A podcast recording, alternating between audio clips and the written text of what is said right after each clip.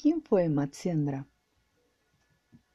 Es uno de los tradicionales que menciona el Hatha Yoga Pradipika. El otro es Vajista, pero hablaremos de él en otra ocasión. Muchas asanas o posturas reciben su nombre de figuras provenientes de la mitología hindú, ya sea porque tenían poderes sobrehumanos o simplemente porque sus historias revelan enseñanzas. Al final, las historias han sido una forma de transmitir la sabiduría de generación en generación en todas las culturas. En este caso, la historia de Matsyendra cuenta con varias versiones.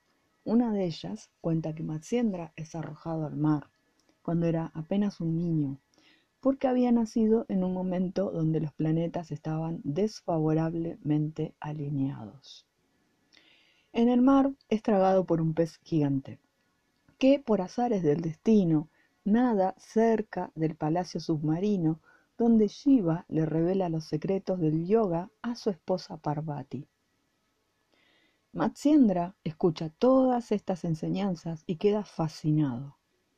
Después de pasar 12 años dentro del pez, todo este tiempo practicando las enseñanzas de Shiva, emerge del fondo del océano como un maestro iluminado.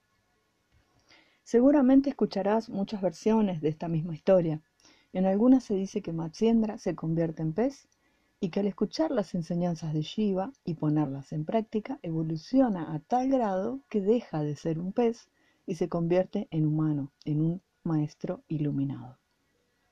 Sea cual sea la historia, lo curioso es que todo parece indicar que Matsyendra sí existió los datos históricos registran que nació alrededor del siglo X en la ciudad de Bengal, India, junto con su discípulo Goraksha.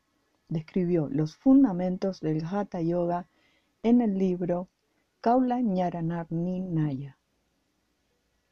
Esto fue todo por hoy desde Lago Pueblo, Roxana LC. Muchas gracias.